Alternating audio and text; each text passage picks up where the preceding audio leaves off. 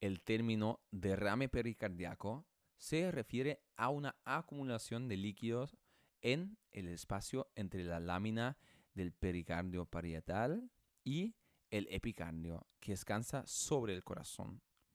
Los derrames pericardíacos pueden ocurrir por una amplia variedad de razones.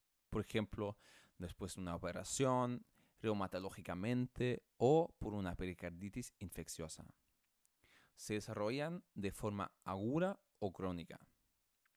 Una forma rápida y confiable de detectar el derrame pericardíaco es la ecocardiografía. El enfoque terapéutico del derrame pericardíaco es remediar la causa.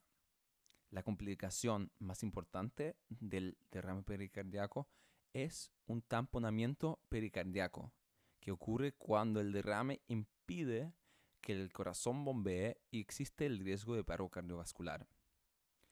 El alivio rápido de la carga sobre el corazón es entonces de la más importante terapéuticamente y se hace generalmente mediante una punción guiada por ecocardiografía.